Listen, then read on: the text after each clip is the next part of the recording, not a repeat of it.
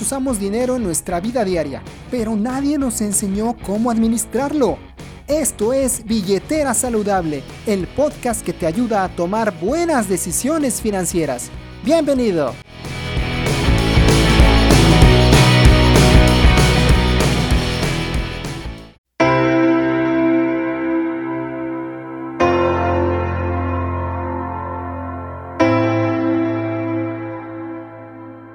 Gustaría ganar dinero sin tener que trabajar?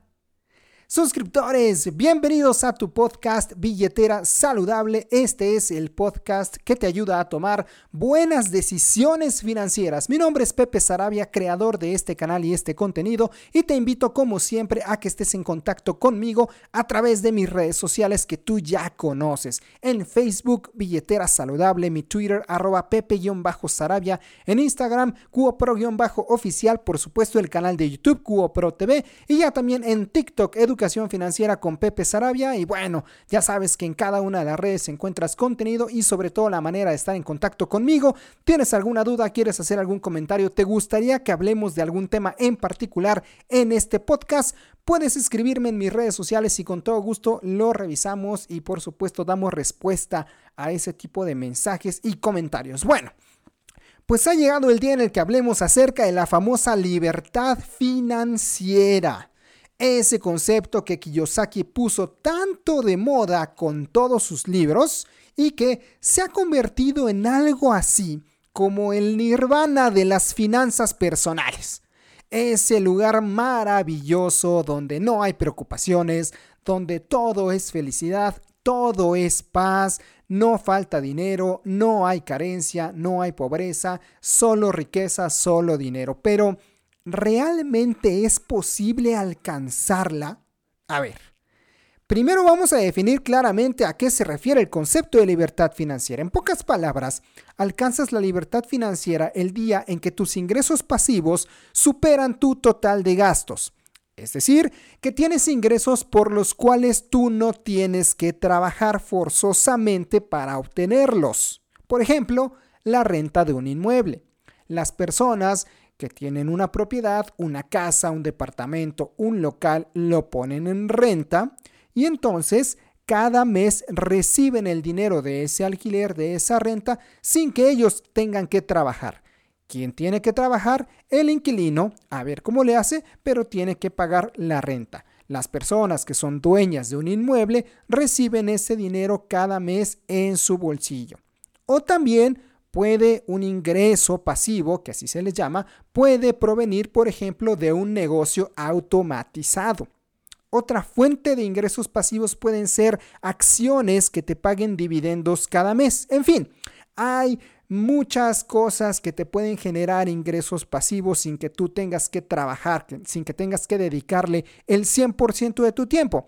Cuando tienes muchos de ese tipo de ingresos y en conjunto superen tus gastos mensuales, es decir, que con ese dinero que entra a tu bolsillo sin que tú trabajes, puedas pagar fácilmente todos los gastos de tu vida normal, de tu día a día, tus gastos mensuales, eso es la libertad financiera. Libros como Padre Rico, Padre Pobre, pues resumen de una manera demasiado simple el proceso para obtener libertad financiera. Dice, lo que tú tienes que hacer es simplemente comprar activos y hacer inversiones para que vivas de los frutos de esas inversiones. Cuando lo ves así, suena tremendamente fácil, pero la realidad es que no es tan sencillo, o al menos no es así de sencillo para todo el mundo. Ojo, no estoy diciendo que los consejos de Kiyosaki sean malos, sino que ningún consejo se puede aplicar a todo el mundo. No todos tienen las mismas condiciones, no todos nacen en las mismas economías, no todos arrancan con los mismos recursos, nivel de preparación, eh, incluso contactos, el círculo social en el cual naces, las condiciones con las cuales inicias, pues son un factor importante a considerar para ver qué consejo financiero puedes aplicar y cuál no es que no sirva, no es que no funcione, sino que en tu caso particular probablemente todavía no lo puedes aplicar o en este momento no sea lo mejor que puedas hacer para salir adelante en tus finanzas personales. El problema viene cuando, por ejemplo, si tú eres un empleado que apenas si va saliendo mes a mes con su sueldo, o eres un emprendedor cuyo negocio apenas está despegando, o eres un empresario que está ahí sufriendo, o ve cómo caen las ventas del negocio en esas situaciones, es eh, mucha gente pues, lee un libro, eh, revisa una reseña, escucha una conferencia sobre Kiyosaki, sobre Padre Rico, sobre este tipo de libros y dice, bueno, entonces dicen que la solución es invertir, pues hay que ponernos a invertir porque lo que quiero es vivir de mis rentas. Y ojo, otra vez, el consejo no está mal, pero muchas veces sucede que como estás en una situación de crisis, una situación donde quieres resolver un problema, pues resulta que no tienes la paciencia o no tienes el capital o no tienes los conocimientos para poder invertir o comprar activos y todo este tipo de situaciones. Bueno, pues para poder resolver este tipo de, de problema, para poder dar algo un poco más aterrizado en este episodio, te voy a compartir lo que yo llamo el mapa del tesoro hacia la libertad financiera. Después de haber leído varios libros de diferentes autores y también de experimentar en carne propia cómo funcionan las finanzas personales en nuestra cultura latinoamericana, he llegado al desarrollo de este modelo que hoy te voy a platicar. Esto no es un modelo mágico, eh, de una vez te aviso, es un modelo cuya aplicación puede tomar varios años en algunos casos. Pero lo mejor de este modelo es que es fácilmente tropicalizable, es decir, lo puedes adaptar de una manera muy sencilla a ti que me estás escuchando. Así que abróchate, el cinturón y pon mucha atención. El mapa del tesoro hacia la libertad financiera inicia con la estabilidad. Va de nuevo, todo empieza con la estabilidad. Quiero que pienses en una pirámide. Imagínate una pirámide vamos a tener cuatro fases en esta pirámide. Lo primero que vamos y debemos construir es una base fuerte y sólida. Es imposible construir la punta de la pirámide si primero no construimos una buena base. Bueno, la base de nuestra pirámide es la estabilidad. Antes de pensar que si los activos, que si la bolsa de valores, que si los bienes raíces, que las criptomonedas y bla, bla, bla. Antes de pensar en todo eso, tienes que pensar en tener una estabilidad económica. Si en este momento tú no tienes estabilidad en tus finanzas personales, entonces no te metas en inversiones complejas todavía. Si no logras salir a fin de mes, no te metas. Si vives estresado, corriendo por las deudas, no inviertas todavía. Por más que los libros digan que inviertas, no lo hagas aún. Primero, enfócate en tu estabilidad. Si no tienes estabilidad, tus inversiones no van a funcionar. Mira, el mundo de las inversiones requiere tiempo. Cuando alguien quiere invertir en la bolsa como una alternativa para salir de deudas, no le va a funcionar. La urgencia por obtener resultados hará que tomes malas decisiones y que pierdas dinero. Entonces, ni resuelves las deudas, ni ganas, ni estás bien enfocado, ni nada. Y al final le terminas echando la culpa al consejo financiero que te dijo invertir te ayuda. Y el problema no era el consejo, el problema es que tú no supiste analizar cuál era la estrategia correcta de acuerdo al punto en el cual te encuentres parado en este momento. Así que primero, primero, estabilidad. ¿Y cómo puedo obtener esta estabilidad? Bueno, hay tres herramientas muy útiles para eso. La primera es el estado de flujo de efectivo. Un papel, un documento donde escribas tus ingresos, tus gastos mensuales y tu flujo de efectivo. Ya he hablado de este formato, de esta hoja en otros episodios y en muchos videos del canal de YouTube. Otra herramienta es la reducción de gastos. Si no tienes estabilidad, tendrás que aplicar una estrategia de reducción de gastos. Oye Pepe, pero un experto dice que dejar de gastar en el café de la mañana no te hará millonario. Pues claro, ese experto tiene razón. Ahorrar en el café no es una estrategia para volverse millonario, pero sí es una estrategia para lograr estabilidad.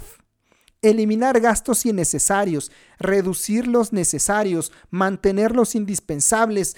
Te dejo, de hecho, eh, si me estás viendo en YouTube, aquí arriba una tarjeta donde explico esa estrategia para reducir gastos a detalle. Si me estás escuchando en Spotify, entonces lánzate al canal y busca ahí QO Pro TV, Pepe Sarabia, cómo reducir gastos. Y vas a encontrar un video donde describo paso a paso cómo podemos hacer una estrategia simple pero muy poderosa para organizar nuestros gastos y poder reducirlos, mejorar, optimizar el uso de nuestro dinero con el objetivo de alcanzar esta estabilidad. Otra fase, perdóname, otra herramienta que funciona en la fase de estabilidad es la administración adecuada de la deuda.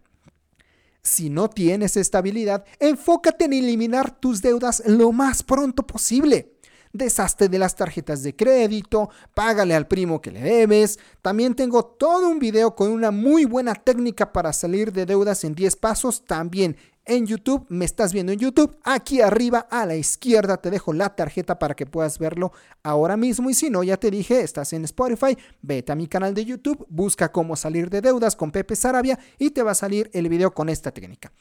Ninguna de estas herramientas te hará millonario, ¿eh?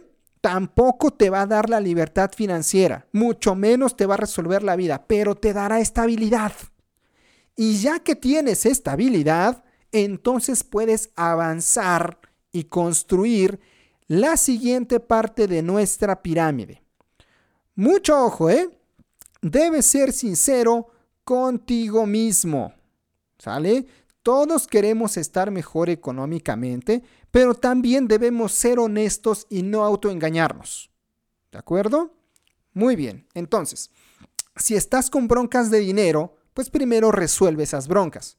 Primero enfócate en, estar estable tanto en el aspecto económico como en otros aspectos de tu vida. ¿Cómo sé si ya tengo estabilidad económica? Bueno, cuando tu flujo de efectivo ya es positivo, cuando tus ingresos actuales, sin importar la fuente, aunque sea de tu empleo, está bien, pero que tus ingresos actuales cubran tus gastos totales. El día que tu sueldo te alcanza, el día que no andas corriendo para cubrir necesidades y pagar la renta y ahora el súper y ahora la colegiatura y acá y allá, ese día puedes decir que tienes estabilidad. Solo cuando has obtenido esto puedes avanzar al siguiente paso, que es la etapa de conservar.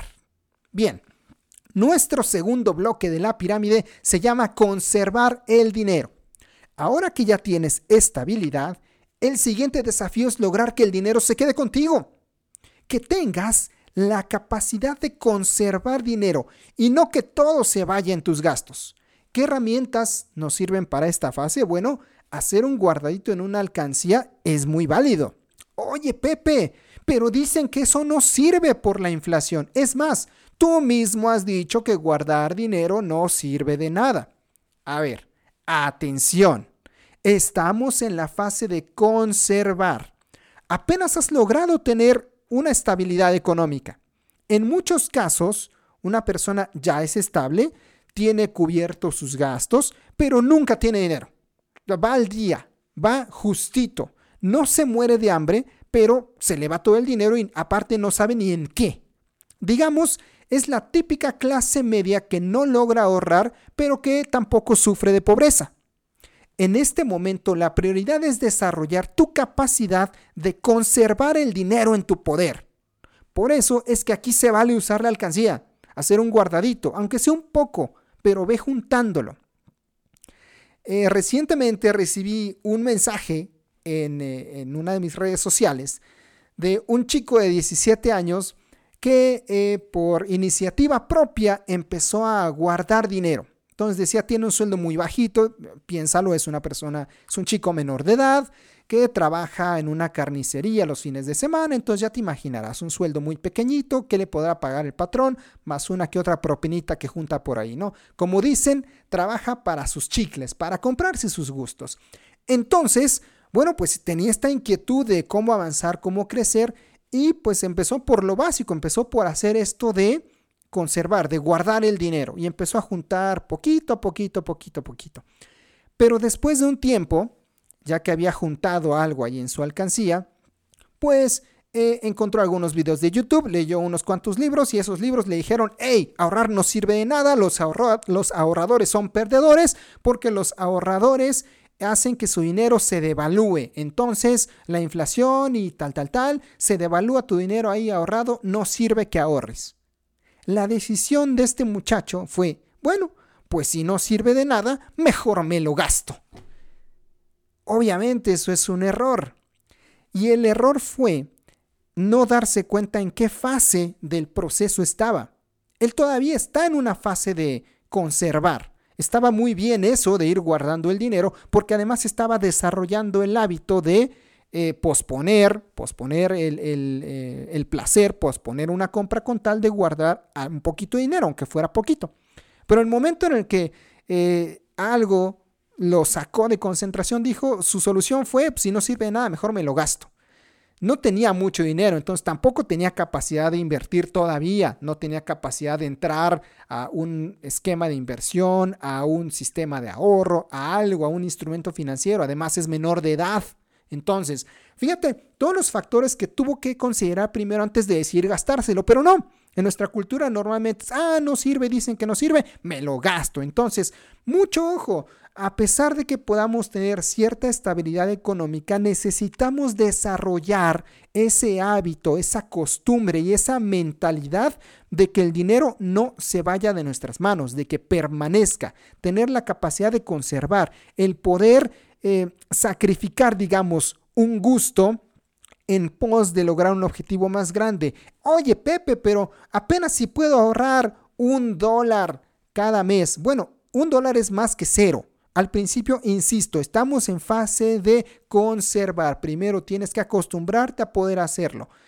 Yo le explicaba a este muchacho, este adolescente, vuelve a empezar, vas a tener que volver a empezar. Oye, pero dicen que no sirve, vuelve a empezar. Estás en una fase de conservar. Necesitas desarrollar el hábito ahorita, tus 17 años, para que cuando tengas 22, 23 y salgas de la carrera y tengas un sueldo más grande, no sea un problema. Ya tienes el hábito de conservar, ya tienes el hábito de ahorrar y con números más grandes, ahora sí seguramente sí podrás acceder a instrumentos financieros. Entonces, mucho ojo con esta fase de conservar dinero.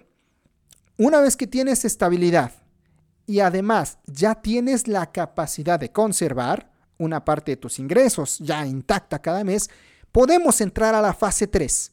El tercer elemento de nuestra pirámide dentro del mapa para la libertad financiera se llama proteger. ¿Qué vamos a proteger? El valor de tu dinero y de tu patrimonio. Ahora sí, en esta fase ya empezamos a utilizar instrumentos financieros básicos. Todavía no hay que entrar en cosas complejas, pero es momento ya de tomar en cuenta factores como la inflación. ¿Qué herramientas tenemos para proteger el valor del dinero? Seguramente algunos ya los conoces. Lo hemos dicho ya en varios episodios. Los bonos de gobierno, las cuentas a plazo fijo bancarias son dos ejemplos de instrumentos que pagan apenas el equivalente a la inflación.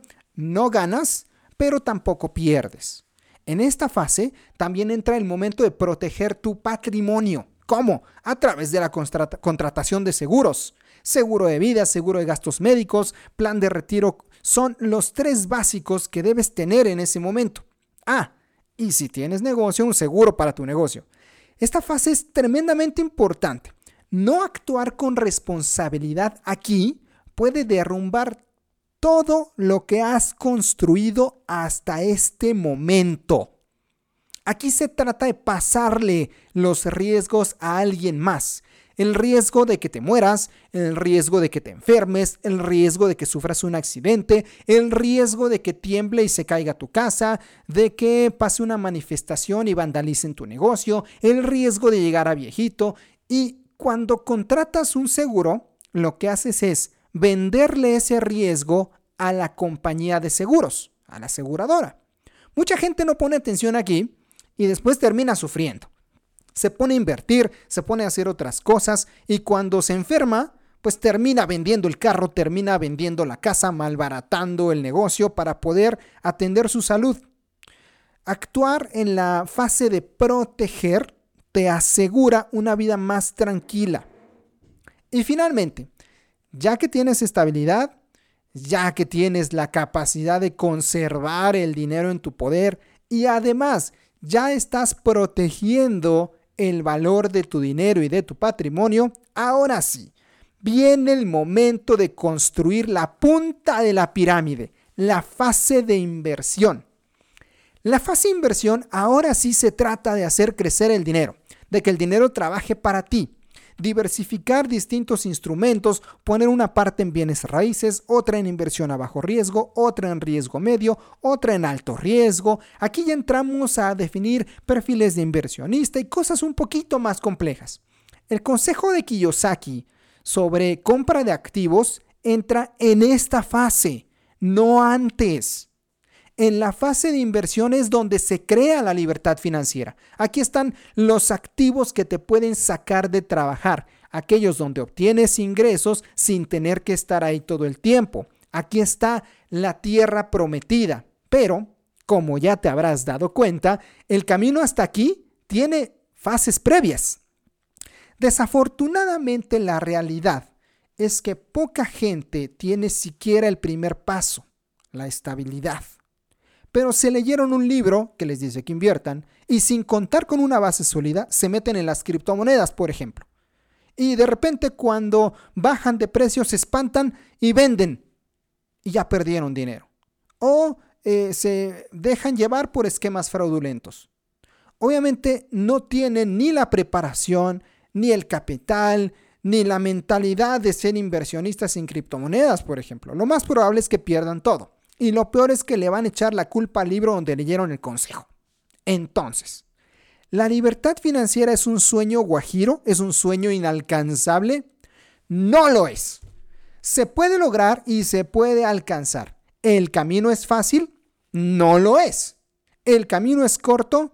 Mm, depende en qué situación te encuentres tú.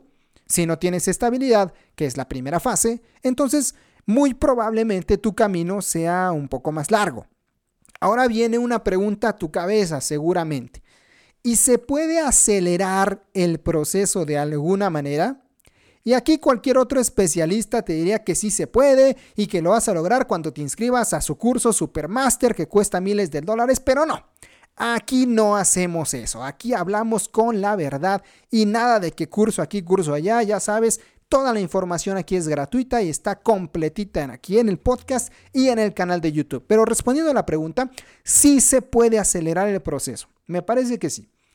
La secuencia que te he platicado hoy es un proceso seguro, digámoslo así, para quien prefiere ir paso a pasito, asegurar cada movimiento y garantizar su llegada a la libertad financiera.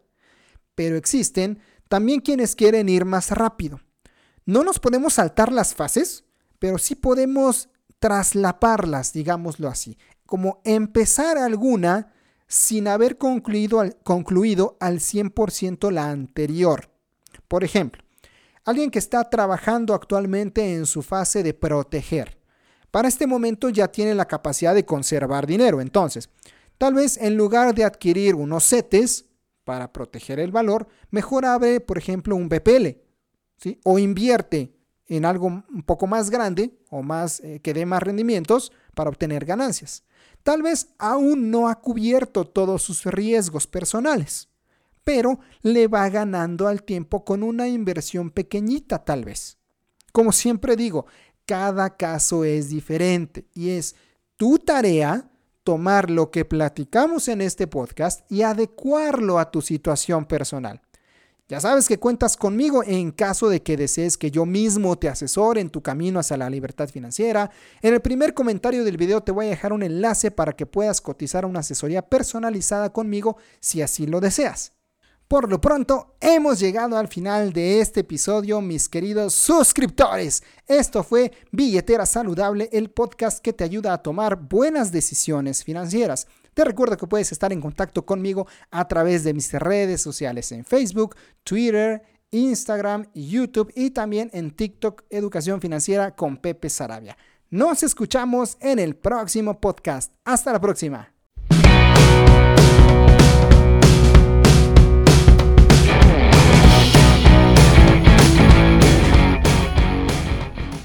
Ahora eres más listo con tu dinero.